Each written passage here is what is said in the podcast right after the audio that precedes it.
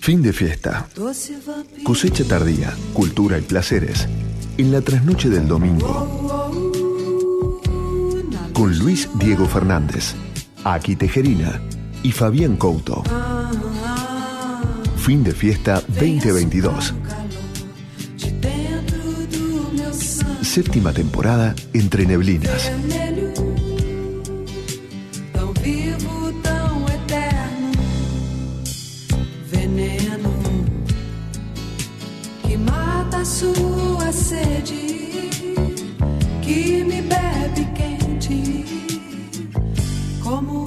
Buenas noches, amigos y amigas de fin de fiesta, que estamos iniciando un nuevo programa, en este caso el número 332-332. Hoy es el domingo 2 de octubre de 2022, ya estamos en el mes eh, número 10, ya falta realmente poco ¿no? para, para que termine el año.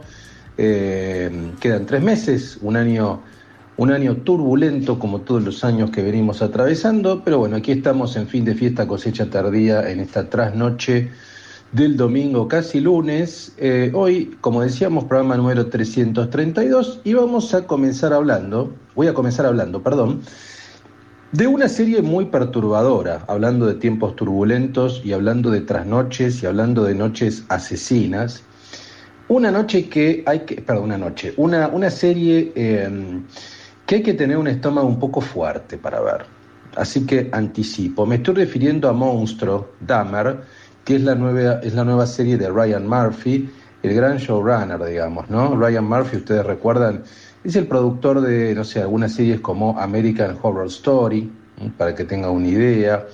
Eh, trabajó con Lady Gaga, es el eh, productor también de la serie Pose, que hemos comentado acá, de la comunidad trans en, Estados Unidos, en New York, en la década del 80, que está realmente muy bien, digamos, eh, y que en general siempre suele producir eh, series que tienen que ver con la temática LGBT, con las minorías sexuales, pero en este caso, a ver, vamos a hablar de la historia de un asesino en serie horripilante, que se llamó Jeffrey Dahmer, que mató a 17 personas y tuvo actos de canibalismo, de necrofilia, etcétera que además era homosexual y mataba este, homosexuales, digamos, ¿no? Por tanto, hay toda una recreación también de la escena gay, digamos, en Milwaukee, está situado en Milwaukee, este ser era, era de Milwaukee, eh, y particularmente la comunidad negra, ¿no? Estoy hablando, bueno, efectivamente de esta serie, esta serie que tiene 10 episodios, yo los vi ya casi todos, realmente hay que tener estómago, está muy bien filmada, los climas están muy bien creados, es una serie algo incómoda. Este personaje, Jeffrey Dahmer, está interpretado por Evan Peters, un muy buen actor realmente, ¿no? Trabajó, trabajó con Ryan Murphy ya en American Horror Story, trabajó en Pose, trabajó en X-Men. Eh, es uno de los jóvenes actores más interesantes, yo creo. Eh, Richard Jenkins, bueno, otros actores y actrices bastante, eh, digamos, como destacados. Y en este caso lo que se narra, a ver, son estos 10 capítulos muy bien musicalizados también. Ustedes piensen que este asesino en serie ejecutó sus crímenes entre 1978 y 1991. Eh, hubo un lapso en el cual no, digamos que no mató a nadie, pero está situado sobre todo a fin de la década del 70. La década del 80 también nos muestra la serie todo el discurrir de la historia de este personaje, hasta 1991 que es eh, detenido por la policía de Milwaukee. ¿Quién fue Jeffrey Dahmer? Para que tenga una idea, bueno, fue conocido como el caníbal de Milwaukee, el carnicero de Milwaukee, el monstruo de Milwaukee. Estamos hablando que fue responsable, fue encontrado responsable de la muerte de 17 adultos y también niños, varones, entre 1978 y 1991 eh, en la historia, digamos, en esta serie cuenta muy bien, está contada en diferentes planos, no de una manera cronológica, vamos yendo hacia atrás y hacia adelante, digamos, ¿no? Nos muestra la infancia de este niño retraído en una familia disfuncional, el padre era químico, eso ya lo acercaba a cierta experimentación con animales, donde ya se veía, esto lo dicen casi todos los profilers del FBI, digamos que en general los serial killers o los psicópatas, como era este caso, empiezan matando animales, digamos, y ahí se ve un poco todo ese, proceso, cómo habría peces, cómo eh, mataba ciertos animales de la ruta que estaban arrollados, eh, un niño introvertido, bueno, aparecen ciertos delitos iniciales, se muestra como era un niño algo extravagante, y luego ya en la adolescencia empieza su coqueteo con el alcohol, ¿no? Se convierte en un alcohólico fuerte, y empiezan a aparecer estos eventos, ¿no? Eh, gradualmente, a partir, a partir de 1978, digamos, donde él le ofrecía, no sé, 50 dólares para posar a un chico y sacarle fotos, y con esa excusa, digamos, luego, bueno, trataba de golpearlo, lo mataba y así fue que comete su primer crimen en 1978. Em, no hay ningún dato respecto de eso, pasa muchos años, digamos, sin que la policía tome nota. Y finalmente cuando se va a vivir solo, eh, a, partir de 1990, 1991, empieza a matar sistemáticamente, digamos, ¿no?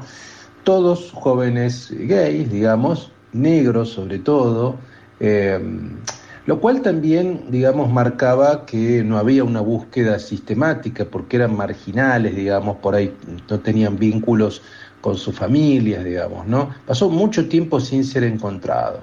Bueno, es una historia muy, pero muy perturbadora, de hecho, eh, a ver, hasta algo así como hacía experimentos con sus víctimas, ¿no? Eh, él decía que quería crear, por ejemplo, zombies y les hacía agujeros en el cerebro a sus víctimas. Bueno, son, son detalles bastante macabros que no sé si dan para contarlos, porque son horripilantes, digamos. Pueden leerlos, pero realmente tenía como una, un vínculo, digamos, en términos experimentales, por así decirlo, entre comillas, con sus víctimas, ¿no? Bueno, finalmente fue atrapado, digamos, ¿no? Si yo narro esto, no es que estoy revelando el fin de la historia, el fin de la serie, porque esto ya se sabe, digamos. Eh, y fue condenado a una cantidad, a 15 cadenas perpetuas consecutivas.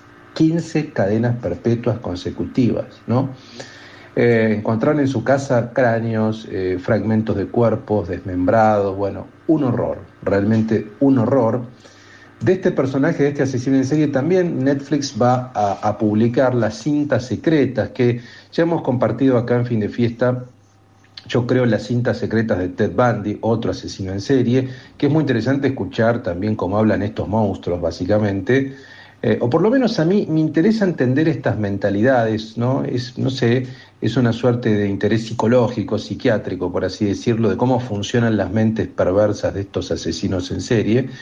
Y además acá insisto con el agregado de que está muy bien narrado realmente, y es, es un desafío que no es fácil, digamos, narrar una historia tan, tan cruda, por parte de, em, por parte de Ryan Murphy, digamos, ¿no? Está realmente muy bien hecho. Eh, está narrada con un tono de suspenso y además, a ver, no es gore, o sea, no es una serie que se regodee con, em, con la sangre. Hay momentos, obviamente, donde aparecen, donde hay sangre, es evidente, pero no es una serie que se regodee con el asesinato en sí, sino con todo lo previo, digo, con el ritual previo y sobre todo con pintar muy bien a este, a este psicópata, digamos, ¿no? Y este psicópata, cómo se movía al interior de la comunidad gay, digamos, ¿no? Así que es, interesante para ver toda esa dinámica, que yo llamaría más este, psicológica, social, eh, y no tanto como una serie que, insisto, que se regodee o que se deleite con las vísceras y con los cuerpos y con demás. Eso aparece en ciertos momentos porque es inevitable, pero no necesariamente va por ahí la serie. Así que yo la recomiendo, ¿no? Es una serie que tiene muy buena crítica. De hecho, si uno rastrea, eh, digamos, en general, los, los, críticos dicen que es de las mejores series de eh, Ryan Murphy Ivan Peters, el actor, está realmente notable, ¿no? Es una, es una serie excelente de lo que se llama a veces el true crime, digamos, el crimen verdadero.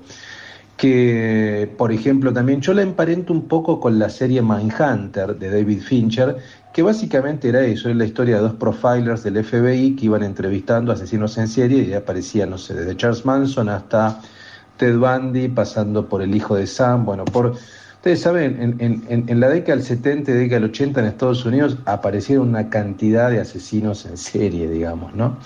Y este asesino de Milwaukee, eh, Jeffrey Dahmer, es uno más, ¿no?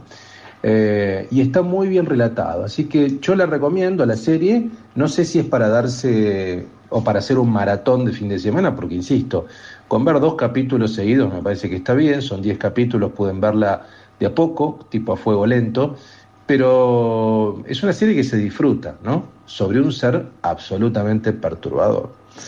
Así que muy bien amigos, esta es mi recomendación de fin de fiesta de hoy, Dahmer Monstruo de Ryan Murphy. Eh, además tendremos en este eh, fin de fiesta testimonios que trae Fabián Couto de Andrea Bianchi, la heredera de la bodega, el enólogo Roberto de la Mota también, una leyenda del vino, nos habla de nuevas cosechas de Mendel.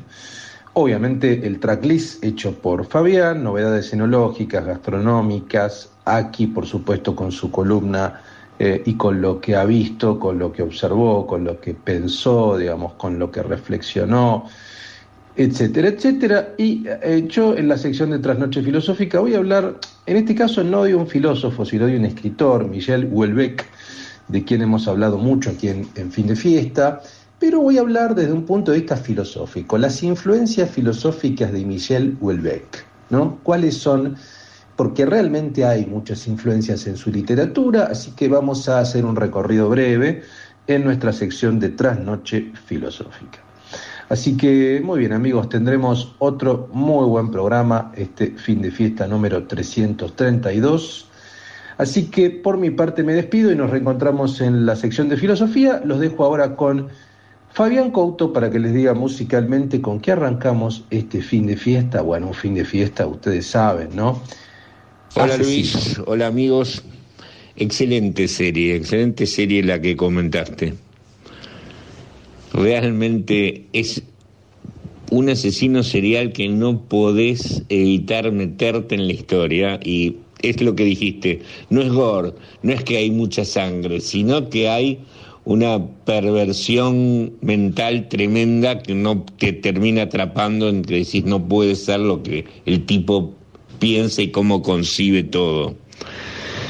Véanla, véanla porque realmente es increíble.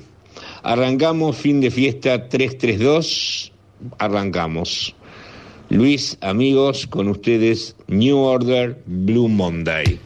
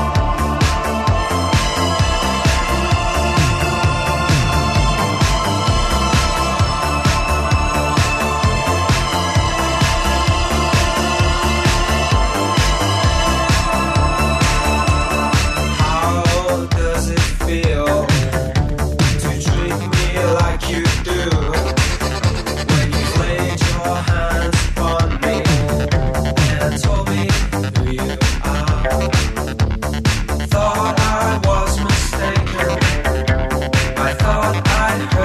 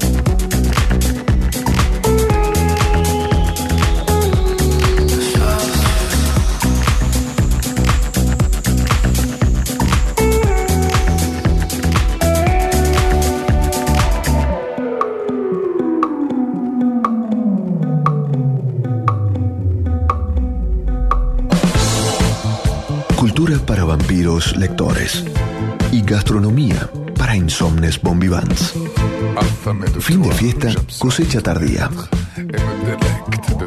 En el séptimo año se nos vino la noche.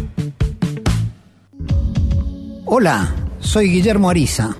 Con Eduardo Lázari estamos todos los sábados a las 4 de la tarde en la M1110. Conducimos Viejos Vinagres un programa donde se analiza con ojo crítico la política, la cultura, la economía y con invitados que siempre tienen algo nuevo que decir.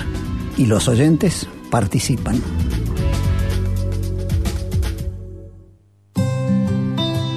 Conectate con la ciencia jugando y aprendiendo en familia. El Planetario tiene propuestas para todas las edades, que van desde actividades para armar y colorear hasta podcast de entrevistas y curiosidades astronómicas. Ingresa a las redes del Planetario en Instagram, Facebook, Twitter y Spotify o a www.planetario.buenosaires.gov.ar y descubrí el universo desde casa. El presidente de la Agencia de Protección Ambiental de la Ciudad Autónoma de Buenos Aires convoca audiencia pública.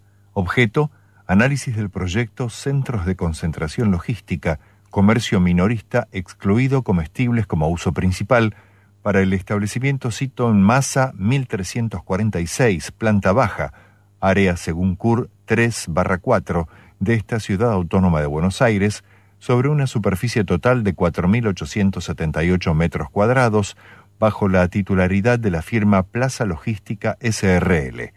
La audiencia pública se desarrollará bajo la modalidad virtual. Se realizará a través de la plataforma telemática Zoom App, acceso para oradores inscriptos, y la plataforma YouTube, canal de audiencias públicas del Gobierno de la Ciudad de Buenos Aires para no inscriptos y público en general. Aquellos participantes que se hayan inscrito telefónicamente por no contar con acceso a medios virtuales podrán asistir a la sede comunal número 5, cita en la calle Carlos Calvo 3307 de esta ciudad de Buenos Aires, donde se dispondrá una terminal telemática para realizar su exposición, debiéndose garantizar el cumplimiento de las medidas sanitarias establecidas por el protocolo aprobado por resolución número 2020-210, Gobierno de la Ciudad de Buenos Aires, Subsecretaría de Gestión Comunal. Será el viernes 4 de noviembre de 2022 a partir de las 12 y 30. Inscripción y consulta del expediente, organismo de implementación de audiencias públicas dependiente de la Subsecretaría de Gestión Comunal, de la Secretaría de Atención Ciudadana y Gestión Comunal. Email audienciaspúblicas arroba buenosaires.gov.ar o al teléfono 11 53 26 8471 para aquellos que no cuenten con acceso a medios virtuales desde el miércoles 5 hasta el lunes 31 de octubre de 2022 inclusive en el horario de 11 a 16. Autoridades presidida por el señor presidente de la Agencia de Protección Ambiental de la Ciudad Autónoma de Buenos Aires. La coordinación estará a cargo del organismo de implementación de audiencias públicas, dependiente de la Subsecretaría de Gestión Comunal. Cada cosecha de vino tiene una melodía que toda copa hace sonar diferente, si es la indicada. Si querés saber qué elegir y cómo disfrutar de aquello que has de beber, Fabián Couto te lo cuenta en fin de fiesta.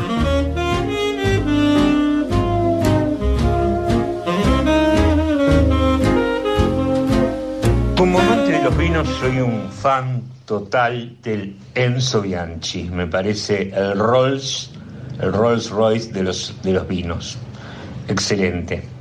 Y tengo el gusto de conocer también a Andy García Bianchi ya hace muchos años. Recientemente, la bodega Bianchi hizo un almuerzo en Don Julio, excelente parrilla de Buenos Aires, la mejor quizás, para presentar sus vinos de alta gama, los vinos íconos de la bodega Bianchi. Muy lindo encuentro, donde en un momento Andy García Bianchi contó, Andy García Bianchi, que es cuarta generación y accionista de la bodega, contó una muy bonita historia que involucra a su bisabuelo Valentín, creador de la bodega Bianchi, el gestor. Le pedí a Andy que nos cuente esta historia para los amigos de fin de fiesta, porque realmente es una linda historia de las tantas historias que nuclea el mundo del vino. Así que no hablo más y los dejo a ustedes con este hermoso cuento que nos hace Andy. Hola mis amigos del el programa Fin de Fiesta, Fabi, aquí Luis y a toda su audiencia. Los saluda Andy García Bianchi, cuarta generación y accionista de bodega Valentín Bianchi. La semana pasada estuvimos en un almuerzo con Fabi, donde presentamos las añadas que saldrán al mercado este año de nuestros vinos de alta gama. La línea Enzo Bianchi, María Carmen y cuarta generación, la línea recientemente premiada con el galardón Best in Show en el concurso de Canter 2022 y la línea Bianchi particular. Tuve la oportunidad de contarles a los invitados una historia muy linda sobre la bodega de mi bisabuelo, con lo cual Fabi me pidió especialmente que se la contara a la audiencia de fin de fiesta. Y aquí va esta breve historia de un inmigrante italiano en Argentina. La historia cuenta allá por 1934 que el gobernador de Mendoza, en ese entonces Ricardo Videla, publicita la convocatoria a un gran certamen de vinos a realizarse en dicha provincia. Lo más interesante para Valentín es que ese concurso estaba formado por enólogos y catadores que asistirían como jurados, pero que no sabían qué bodegas participarían en el certamen, con lo cual, evidentemente para Valentín eso era importante. Esto hizo que Valentín decidiera participar. Luego de un exhaustivo análisis de sus vinos, eligió presentar tres exponentes, un gran tinto Medoc, un Malbec y un gran reserva tinto. Preparó con su hijo minuciosamente las muestras siguiendo las directivas del concurso y las envió. Fueron pasando los días y Valentín prácticamente se había olvidado del concurso, ya que evidentemente no era una práctica habitual en él. Hasta que sorpresivamente recibe una carta donde le notifican que dos de sus vinos habían sido premiados con el más alto puntaje, mientras que el tercero había obtenido el segundo lugar. El tema es que en ese entonces nadie conocía a esa tal bodega Valentín Bianchi, con lo cual se produce un gran revuelo. Mientras tanto, en la casa de Valentín se produce un gran festejo. Una mañana de noviembre, sorpresivamente, llega a la bodega una delegación del concurso que venían a cerciorarse si realmente existían los vinos premiados. Los inspectores querían probar los vinos, con lo cual traen una Venecia, que es un tubo para extraer muestras de las vasijas. Y Valentín, nervioso, le comenta a su hijo, los señores vienen a probar los vinos del concurso, y agregó, no creen que existan dichos vinos. Ni bien Valentín llenó las copas de los inspectores, de inmediato, y tan solo de olerlos, dijeron al unísono, es el vino, es este el vino ganador. Los inspectores de la ciudad, al enterarse de que era Bianchi, el hombre que tanto lo sorprendería en el certamen, lo abrazaron expresándole sus felicitaciones. Hacía años que Valentín no recibía visitas tan bienvenidas. Se emocionó tanto que sus palabras salían entrecortadas. Pero la historia cuenta que ese día Valentín no lloró de alegría por su premio, sino lloró de alegría al ver florecer una esperanza en su camino largo como inmigrante. Porque, como dice la bodega en su lema, lo mejor de la historia es escribirla, Valentín se emociona de todo lo que tuvo que pasar hasta poder ver sus frutos. Bueno, queridos amigos de fin de fiesta, les dejo un beso enorme y espero esta linda historia les haya gustado.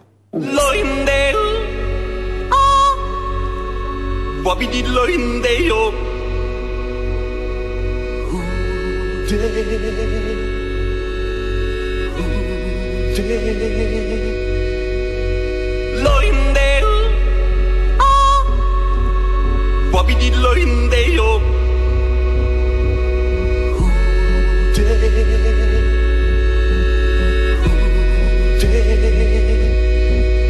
der Natur, da verknackst du dir den Fuß. In der Natur, da versagt dein Survival-Buch. In der Natur keiner, wenn du rufst. Du hast lange nicht geduscht und das hier so nicht gebucht. Der Natur. Vielleicht als Doku ganz okay. Der Natur. Tut dir die Nackenstütze weh. Der Natur. Doch gar nicht so spannend. Erst da hinten irgendwann fangen die Wege wieder an. Loindale. Ah. Wabidi Loindale.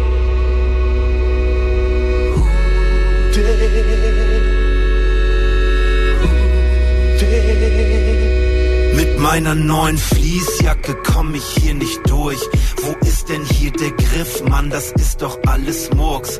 Weit und breit kein Mensch, hier kennt dich keine Sau. Und rennt man hier so rum, ja dann hasselt man für lau. Die Erwartungen waren hoch, dieser Ast hängt viel zu tief. Die Blicke von den Tieren sind mir zu passiv-aggressiv.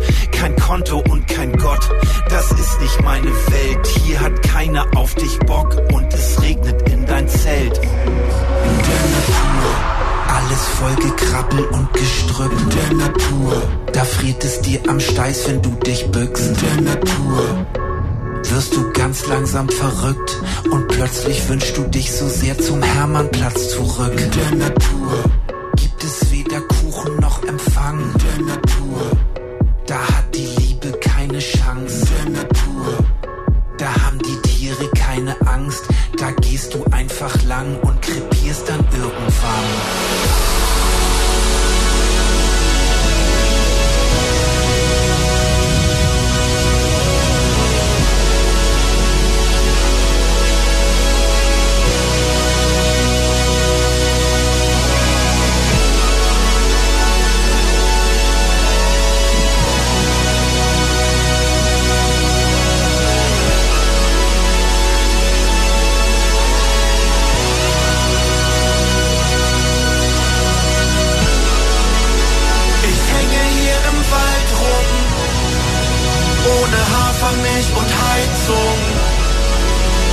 Versau ich mir den Look und die Hagebutte juckt, Dornen schneiden an mein Bein rum. Ich kämpf mit Schwein und die Kastanien, die Sonne treibt mich in den Wahnsinn. Ich schlaf auf einem Stein, ich fühl mich so allein und hab Karies in meinem Zahn drin.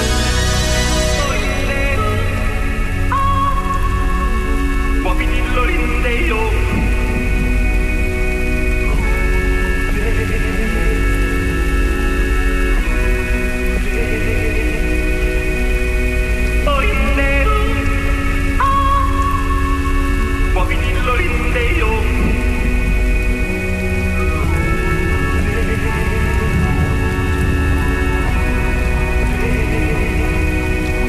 Der Natur.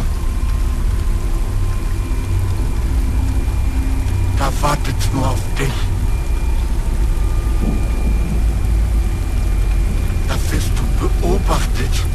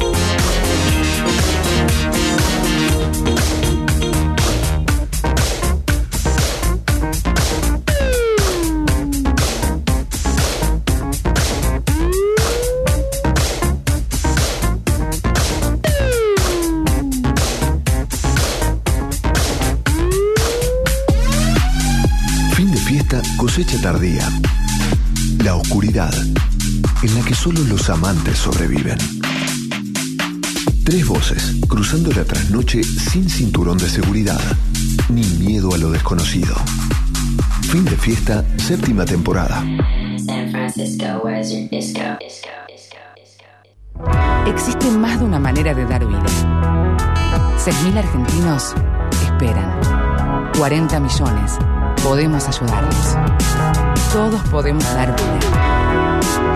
Comunicate al 0800 555 4628 www.incucay.gov.ar.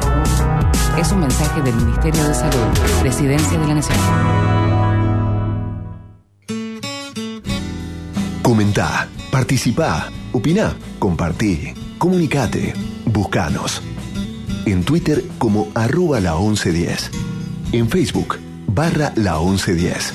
Y en Instagram arroba la 1110. Somos la radio pública de Buenos Aires. Estamos en las redes y te queremos escuchar.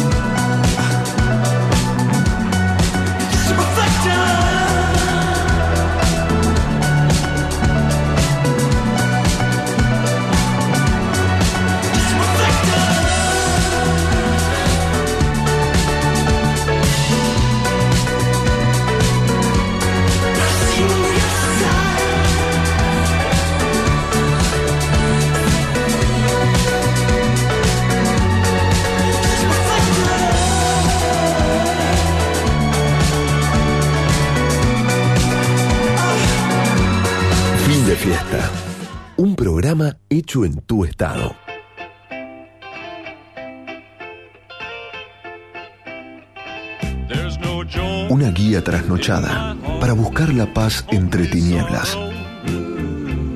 Lo mejor de la semana, según la mirada urbana de Aki Tejerina. I sit alone in the darkness of my lonely room. And this room Queridos fiesteros, otro domingo de trasnoche en este submarino en el océano Ártico que hemos dado en llamar fin de fiesta, cosecha tardía, ia, ia, ia. Eh, para algunos la semana termina, para otros empieza, para otros eso es totalmente irrelevante. Llegó la primavera, una semana divina, eh, colegios tomados neumáticos, etcétera, todo eso que ya saben. Esto es un punto y aparte. Esto es meternos en, en otro universo, en el universo de, las sensaciones, de los colores, de los gustos, de la lectura, del cine, de la, de la observación, de la contemplación, también de, de ser nosotros los humanos, la sangre que corre por las venas de esta ciudad, somos nosotros quienes hacemos Buenos Aires y es Buenos Aires quien nos hace a nosotros. Ese, ese ida y vuelta hermoso que tenemos con, con este Dreamland llamado BA, con este ADN tan nuestro de, de pizza, cancha, discotecas, bares, personas, transporte, bicicletas, parques. ¿No? Si tuviéramos que definir una Buenos Aires, ¿cuál sería? La de los altos edificios de Libertador, la de las casitas de Lugano, la de los bares de Almagro, la Recoleta, qué sé yo, som- somos tantos girando, cambiando de lugar todo el tiempo y me parece que en esa energía, en ese cruce, está esa cosa mágica que, se, que, que va pasando con, con Buenos Aires. Los árboles se empiezan a poner verdes y pronto van a llegar eh, los jacarandás y el color a la ciudad y para mí noviembre es el mes más lindo del mundo en esta misteriosa Buenos Aires, como decía Manucho Mujica Laines. Punto de aparte. Vayamos a vayamos al gran país del norte, Estados Unidos de América. Estados Unidos de América. Vi dos, vi, vi- vi dos cosas que me hicieron reflexionar mucho, mucho sobre, sobre un montón de cierto ADN actual, de, de un montón de cultura que consumimos, de series, libros, películas, música. Una es la película Elvis, tremenda. Chico blanco que nace muy pobre en un Mississippi negro, afroamericano. Se, se empapa de toda esa música, logra el respeto y ahí sale a conquistar América, ¿no? Casi como la historia misma del rock and roll, pero hecha en una sola persona. Esa cosa que después hicieron los Beatles y los Stones, que es viajar a América, al corazón del blues, y pegarle una, una vuelta. Eh, Elvis lo hizo él, Tuc. Es como ro- rompió el hielo. Pero enseguida la historia de Elvis, que arranca en los 50, al romper el hielo tuvo que chocar primero con, con- muchas barreras. Y una de ellas fue la, eh, la censura, no lo podían filmar de la, de la pelvis para abajo. Y un manager, el coronel, muy, muy eh, vampiro, muy absorbente, que lo, que lo va poniendo a Elvis al, frente de toda su vida y él va juntando sus vicios, pagando sus cuentas. Elvis nunca salió de Estados Unidos.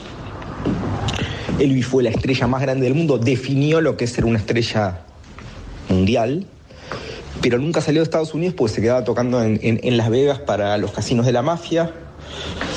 Terminó muy desconfiado, terminó solo, eh, abusando de la comida, las pastillas y básicamente de la soledad en su casa de Graceland, que se la hizo para la madre y bueno, cuántas moralejas tenés acá para, para encontrar, para cruzar, es increíble. Casi como que deja el, eh, el terreno listo para esta otra cosa que viene, que también es una historia de, soledad, de muerte, de, es la, es la serie Dahmer, Jeff Dahmer, ¿se acuerdan? Fue el, el caníbal de, de Milwaukee, un tipo que eh, vivía en un departamento pobre, en un barrio negro, un rubio, iba a discotecas gays, conocía muchachos, llegaba a la casa, los dormía, los asesinaba, se los comía, los iba enterrando en la casa, guardando las heladeras. Muchas denuncias de que había feo olor, de que había ruidos, nunca nadie fue hasta que un día un tipo se escapó y lo logran atrapar. Como ese sería el lado B del lado B de América. Eh, eh, una América más, eh, más trastornada, pero igual de, con esa cosa esquizofrénica, ¿no? De, nos sacamos a la gente de encima, los amuchamos en barrios, qué sé yo. Cada sociedad se lo que le va saliendo con lo que tiene, con lo que puede, pero siempre hay alguien atrás que está como al, filo de todo ese mundo. Recomiendo fuertemente ambas, pues eh, son, son, bueno, la, la de Elvis yo pienso que va a ganar muchos Oscars, Tom Hanks está increíble, pero bueno, eh, que hay series que es para ver con alguien, no sé, Lost, la vas comentando, House of Cards, y otras que son más bien para ver solo, porque ah, tienen momentos muy incómodos, tienen momentos que, que te duermen, y viste una cosa es dormirse un poco solo, pero, pero, pero realmente es una muy buena serie. Eh, queridos, eh, feliz primavera, que nos encuentre a todos florecientes. Se acabó el invierno, se acabó la muerte, florece la vida, viene la temporada de todo. Tengan ustedes un hermoso fin de fiesta, un hermoso fin de domingo. Los dejo con la música de Fabián, con las reflexiones de Luis saludos a Laura, volvió nuestra productora histórica. Saludos a ella.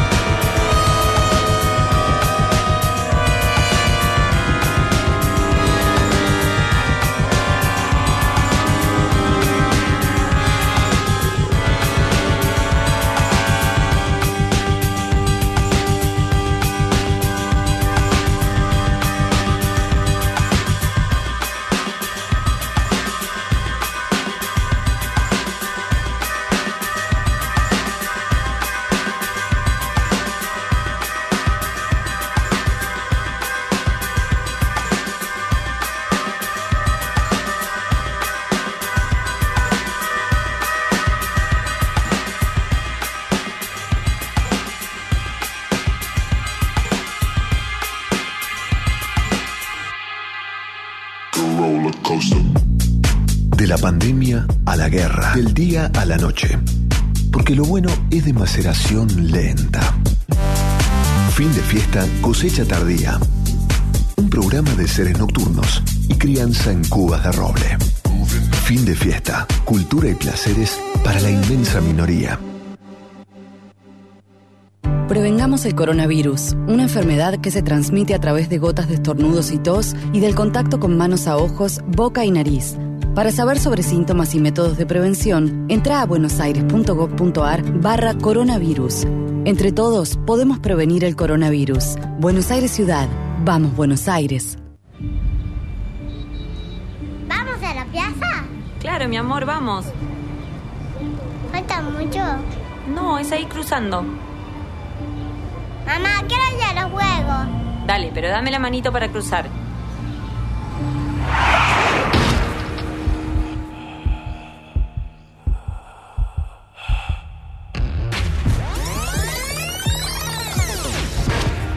En la vida real no hay marcha atrás.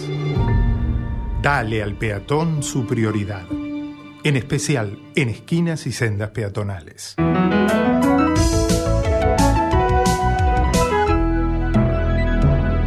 Luchemos por la vida.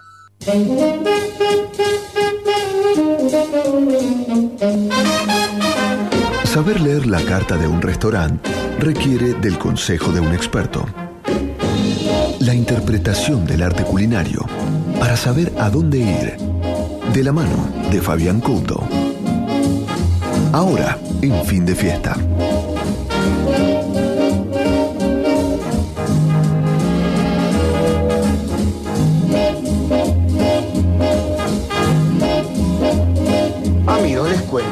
La semana pasada estuve en Oviedo, lejos, uno de los mejores restaurantes de Buenos Aires, donde se come excelente y para presentaciones de vino, mm, creo, hay muy pocos lugares mejores que Oviedo. Ahí el gran Roberto de la Mota, uno de los cenólogos más prestigiosos de nuestro país, presentó su Mendel, la línea es Mendel, Petit Mansen 2022. A ver, eh, un vino del paraje Altamira, un late harvest, cosecha tardía, dulce, muy voluptuoso en boca, buenísima acidez, no tiene, no pierde acidez por más de ser cosecha tardía, hermoso, hermoso. También, bueno, como era justo el día de la primavera, pudimos degustar un semillón de Mendel excelente que acompañó perfecto un besugo que, que sirvieron ahí en, en Oviedo y su muy, muy elegante rosado, el rosadía.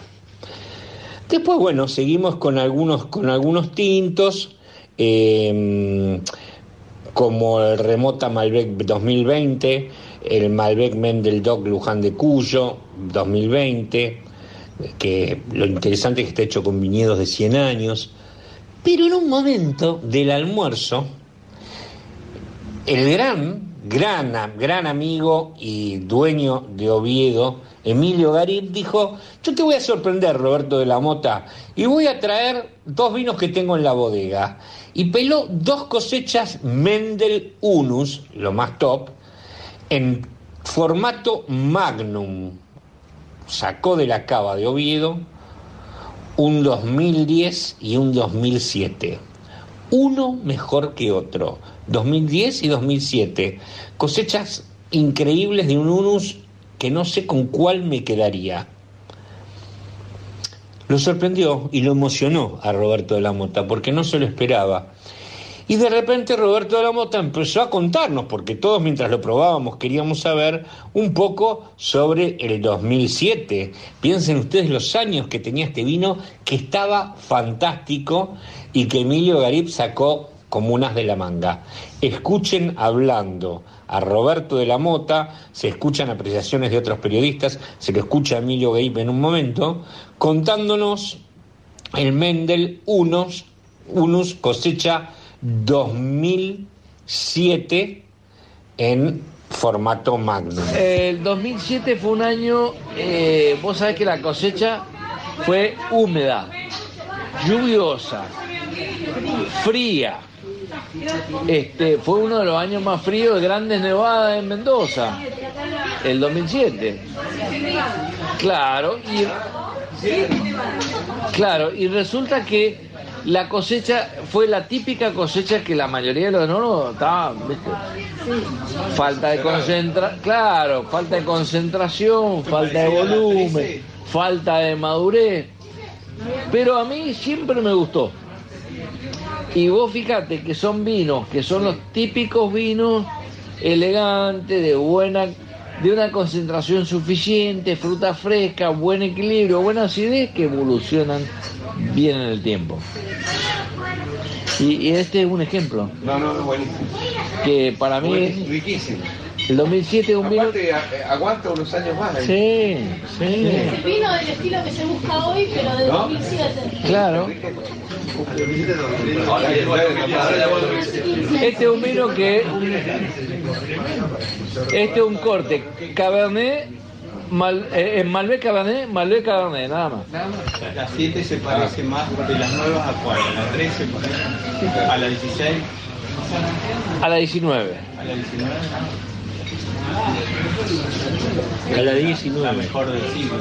Sí. Es Pero riquísimo este vino. Está para mí está. Está exquisito. A partir de que antes no hay pedido de Mm. Este es un vino comparable a cualquiera del mundo, ¿cierto? Ah, de los buenos. Espectacular. ¿Eh? De los grandes vinos. Ah, pero bueno. Pero en la 11 le pusiste 3. Si Nietzsche solo hizo hablar a Zaratustra, en fin de fiesta, todo filósofo tiene sus 15 minutos de fama. Trasnoche filosófica, entre destilados y habanos.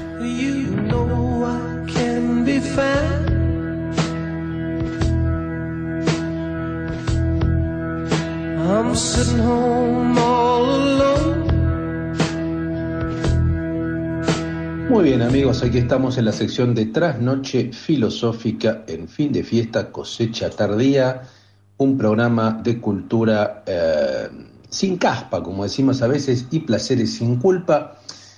Y en, este caso, a ver, vamos a hacer algo un poco distinto, porque siempre solemos hablar de filósofos en primera persona. En este caso voy a hablar de un narrador, narrador y poeta, porque a él le encanta presentarse como poeta, y me refiero a Miguel Houellebecq, un escritor que nació en 1956 en Saint-Pierre-la Réunion, en una isla, y sin duda es uno de los más grandes escritores franceses de, el de fin del siglo XX y de principio del siglo XXI. Hace poco ha publicado su novela, su última novela, que es un ladrillo enorme, Aniantir, Aniquilar, Aniquilación. Eh, la hemos comentado aquí en Fin de Fiesta, eh, ya está la traducción disponible. Eh, ahora, uno puede pensar toda la literatura de Houellebecq desde el punto de vista, obviamente, estrictamente de la narrativa, pero ustedes saben que eh, hay un Houellebecq filósofo, entre comillas, digamos, ¿no? Es un gran lector de filosofía, de hecho, los que han leído sus novelas, por ejemplo, Ampliación del campo de batalla, Las partículas elementales, Plataforma, el, eh, digamos, otras como La posibilidad de una isla, sobre todo en sus ensayos, él es autor de ensayos que ahora vamos a comentar, en sus cartas, las cartas que, eh, que cruzó con Bernard-Henri Lévy, el filósofo francés, hay un fuerte interés por parte de Houellebecq eh, por la filosofía. ¿Cuáles son los filósofos que uno puede rastrear de manera más clara cuando uno lee las novelas de Houellebecq? Yo creo que tres, sobre todo, eh, que son los siguientes. En primer lugar, el propio autor los dice, el propio autor francés, la figura de Arthur Schopenhauer es fundamental. Arthur Schopenhauer, creo que de quien hemos hablado aquí en la sección de Trasnoche Filosófica, es un, a ver, un filósofo alemán, por supuesto, del siglo XIX, autor de un libro célebre que es El mundo como voluntad y representación, ¿no? Ese libro es fundamental para el propio Michel Houellebecq. ¿Por qué? Bueno, porque si uno lee las novelas de Houellebecq, uno ve que los personajes son personajes movidos por, el deseo. Por el deseo, son presos, están presos, son como títeres de la voluntad, títeres del deseo, y eso genera sufrimiento. Y precisamente lo que pensaba Schopenhauer era eso, digamos, ¿no? que hay que desactivar ese movimiento permanente de la voluntad. Y esa voluntad está motorizada por el deseo. El deseo es, en definitiva, el sufrimiento. Y la literatura de Welbeck comienza afirmando el sufrimiento del mundo. De hecho, su primer libro, su primer libro de ensayo, que se llama Resté vivant, eh, parte de esa afirmación. Lo que hay solamente es sufrimiento. Ahora, ¿cómo se desactiva el sufrimiento según Schopenhauer y según el propio Ulbeck, que sigue a su maestro? Bueno, mediante la contemplación estética, mediante la representación, por eso el mundo es voluntad y representación, la representación, que para Schopenhauer es una forma de objetividad. La contemplación, por ejemplo, de un cuadro hermoso, la escucha de una sinfonía, eso nos pone frente a un momento de eh, objetivación o un momento de, sí, de ausencia de deseo y de, y sí, y de contemplación eh, eh, como embelesada con el objeto estético. También la filosofía es un territorio donde uno logra eso, la reflexión en soledad y también, sobre todo, eh, la mística budista. Ustedes saben que Schopenhauer era un autor que le interesaba mucho el budismo. El budismo trabaja precisamente con, bueno, el análisis del deseo y eh, tratando de cortar el deseo, ¿no? Por lo menos tratando de limitar hasta el grado máximo el deseo porque es el origen del sufrimiento. Ese es el gran autor, digo. De hecho, el propio Welbeck escribió un ensayo que se llama En presencia de Schopenhauer en, mil, en 2017. Es un breve ensayo, pero realmente muy interesante, ¿no? Donde ahí se ve el elemento filosófico, ¿no? En ese mismo ensayo, por ejemplo, el propio Welbeck discute con otros dos autores. Con Nietzsche, Nietzsche también es un autor bastante citado, pero con Nietzsche hay elementos en común y elementos no tan en común. Él dice que le gusta de Nietzsche el Nietzsche, si ustedes quieren, final, el de el Ecce Homo, el Nietzsche que celebra, que hay una visión un poco más frívola, más celebratoria de la vida, digamos, o más irónica. No le gusta el Nietzsche tan, por así decirlo, antijudio-cristiano, crítico de la compasión. La compasión es muy importante para Schopenhauer eh, y también para Welbeck. Hay una visión compasiva del hombre, ¿no? Así lo pinte como un individuo, como una como una especie, digamos, patética, entre patética y, este, y triste, digamos, sobre todo el hombre contemporáneo, hay una mirada compasiva. En el caso de Nietzsche hay una crítica a la compasión. Nietzsche es muy crítico de la compasión, habla de fuertes y de débiles, digamos. Ahí hay una distancia respecto de Welbeck, pero le interesa a Nietzsche, yo creo, como un gran entomólogo. Digo, Nietzsche es un observador, como si observara insectos. Eh, Nietzsche observa así a los hombres, y esa mirada, que uno podría llamar esa lectura en clave de síntomas de la sociedad, de la cultura occidental, eso se nota mucho en Welbeck también, ¿no? Si uno lee las novelas de Welbeck, ve que hay una suerte de radiografía del hombre contemporáneo, de, sobre todo de lo que tiene que ver con la sexualidad, con lo sexoafectivo, de un poco esa mirada, por así decirlo, agria, ¿no? nociva, de los efectos colaterales de los discursos emancipatorios de la década del 60. O sea, el propio Michel Houellebecq fue hijo de una madre hippie y él vivió, digamos, un poco eso y su visión es escéptica respecto de esa lectura de las sociedades libertarias, hedonistas de la década del 60 y por tanto él ve allí la mercantilización de la esfera sexoafectiva, la miseria sexual, el, el, lo que tiene que ver con el turismo prostibular, eh, cierta depresión, la automatización, el vínculo entre el mayo del 68 y el capitalismo, que no hay ninguna oposición, digamos. Entonces, todo eso se ve un poco. Y yo creo que esa mirada es medio nietzscheana. Y después hay otros, hay, hay, otros autores que, a ver, por ejemplo, Comte, que es el padre del positivismo, al cual también todo el tiempo rescata Houellebecq, eh, y otro autor que, si bien técnicamente no es un filósofo, que es H.P. Lovecraft, digamos, ¿no? Un escritor de terror, un escritor gótico, un escritor místico, eh, pero que, al cual también el propio autor francés le ha dedicado un libro, ¿no? Y podemos sumar también como otro elemento importante que para mí es fundamental para entender el pensamiento filosófico del autor francés, las cartas que él se envió con Bernard-Henri Lévy, un, eh, un, filósofo, un, a ver, que, que se suele colocar dentro de los llamados nuevos filósofos, que eran aquellos autores de la década del 70 en Francia, de fin de los 70, como André Glucksmann, por ejemplo, eh, muy críticos de la Unión Soviética, de posiciones liberales progresistas, muy diferentes de Volbeck, porque uno si tiene que definirlo eh, desde el punto de vista filosófico a Michel Houellebecq, yo diría que es un conservador romántico, que es un anarquista de derecha, así aparece esa definición en, las cartas con Leví, por ejemplo, un anarquista de derecha. Sin embargo, esas esos diálogos que ellos tienen por carta realmente son muy interesantes, ¿no? Porque se nota la diferencia entre los dos, porque de alguna manera los dos están unidos por el desprecio de la inteligencia francesa. O sea, los dos son criticados por diferentes aspectos, tal vez uno por conservador, escéptico, y otro por eh, snob, el caso de Leví. Pero bueno, y en esos diálogos van a ver que son interesantes porque se nota esa diferencia, ¿no? Y esa, a ver, y esa unión en el rechazo, por así decir. Entonces yo creo que una buena forma de leer a Miguel Houellebecq también es a partir de su costado filosófico. ¿Qué recomiendo yo? Obviamente, sus novelas ya las conocen, su última novela, Aniquilación, Aniantir, la anterior, Serotonina, cualquiera de ellas me parecen interesantísimas, pero como estamos hablando del perfil filosófico de Houellebecq, yo voy a recomendar ensayos, ¿no?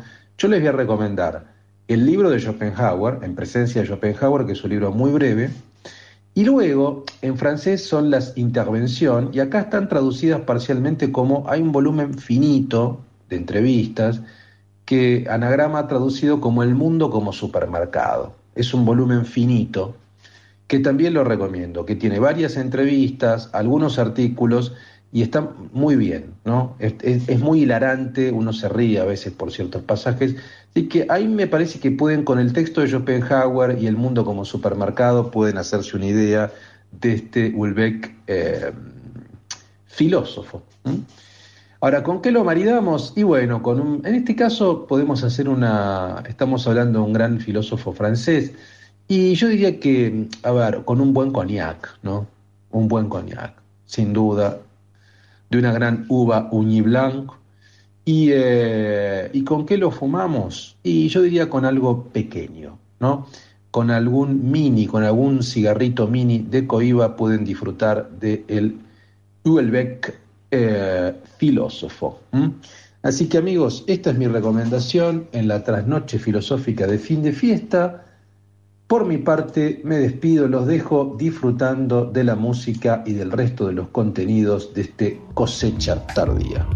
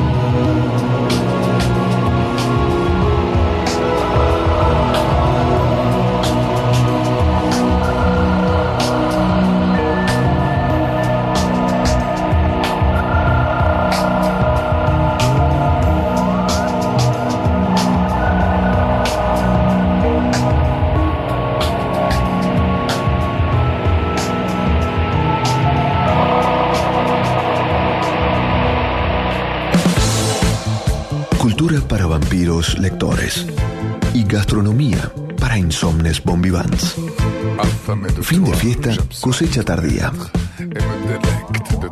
En el séptimo año se nos vino la noche. Los sábados de 8 a 10 de la mañana te espero para que hablemos de nosotros, cómo vivimos, qué queremos y con qué país podríamos soñar.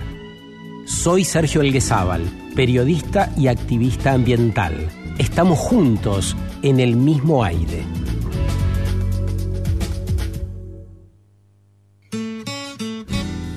Descarga la nueva versión de la aplicación Vea Medios y escucha la 1110 con la mejor calidad desde tu celular, iPad o tablet. Para no perderte un segundo de todo lo que la radio de la ciudad tiene para ofrecerte, Vea Medios, la aplicación que te acerca a los medios públicos de Buenos Aires, estés donde estés.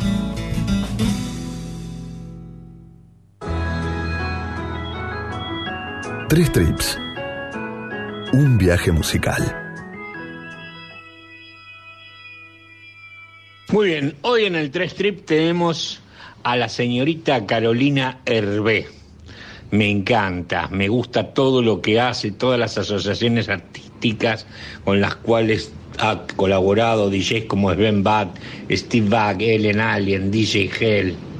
Y sin lugar a dudas la mejor colaboración que tiene es la de The Hacker, su socio, su hermano, con el que han pinchado por todo el mundo, eh, haciendo un mix de diferentes estilos electrónicos, experimentales, que durante décadas, la verdad, los han convertido en los geniales eh, DJs del Electroclash.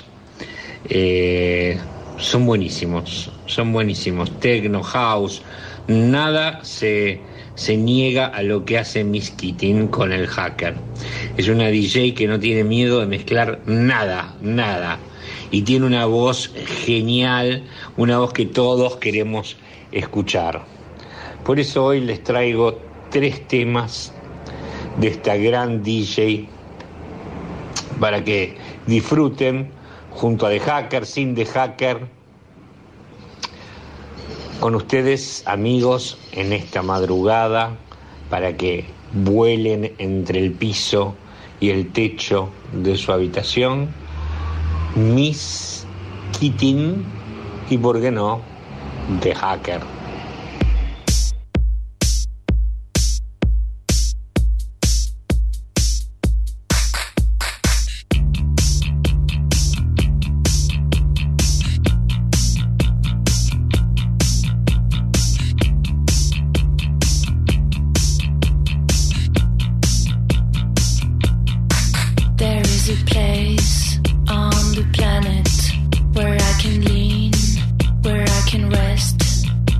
your arms.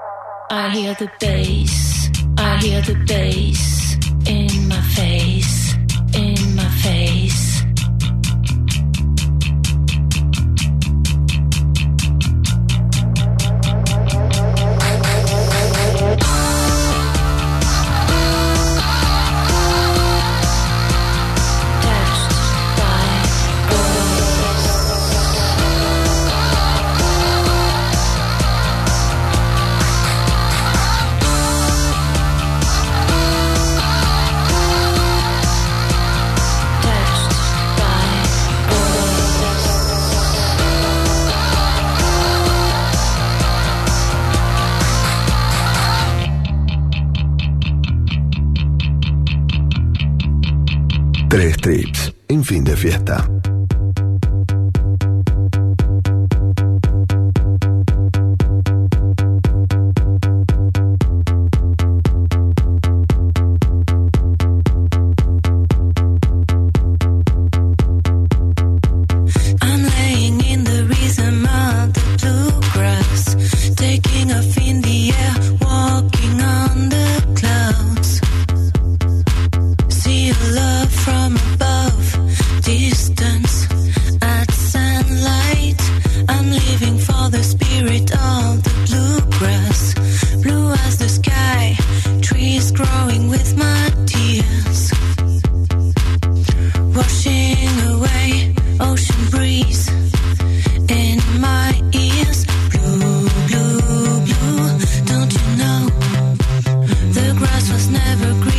on the other side?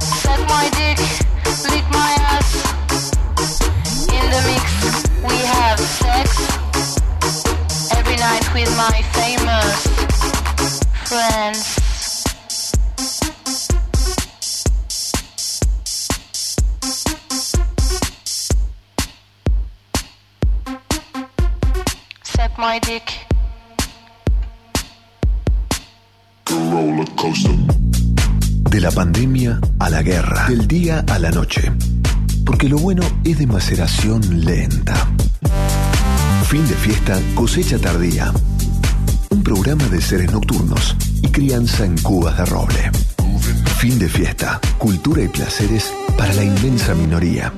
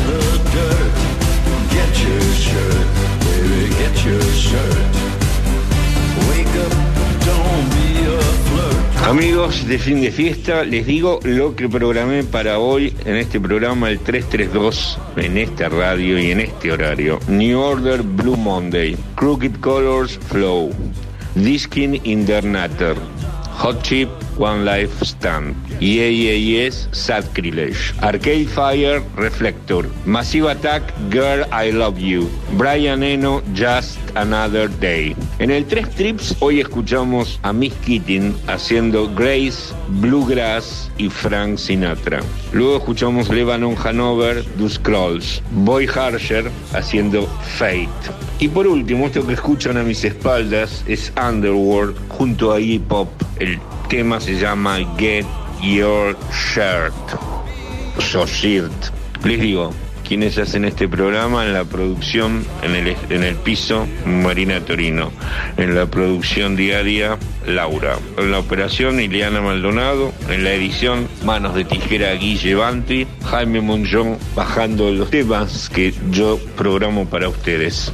Yo soy Fabián Couto, junto a Aki y a Luis hacemos fin de fiesta. Nos volvemos a encontrar cuando salgamos de la cripta nuevamente en este mismo horario el próximo domingo. Que tengan una buena semana.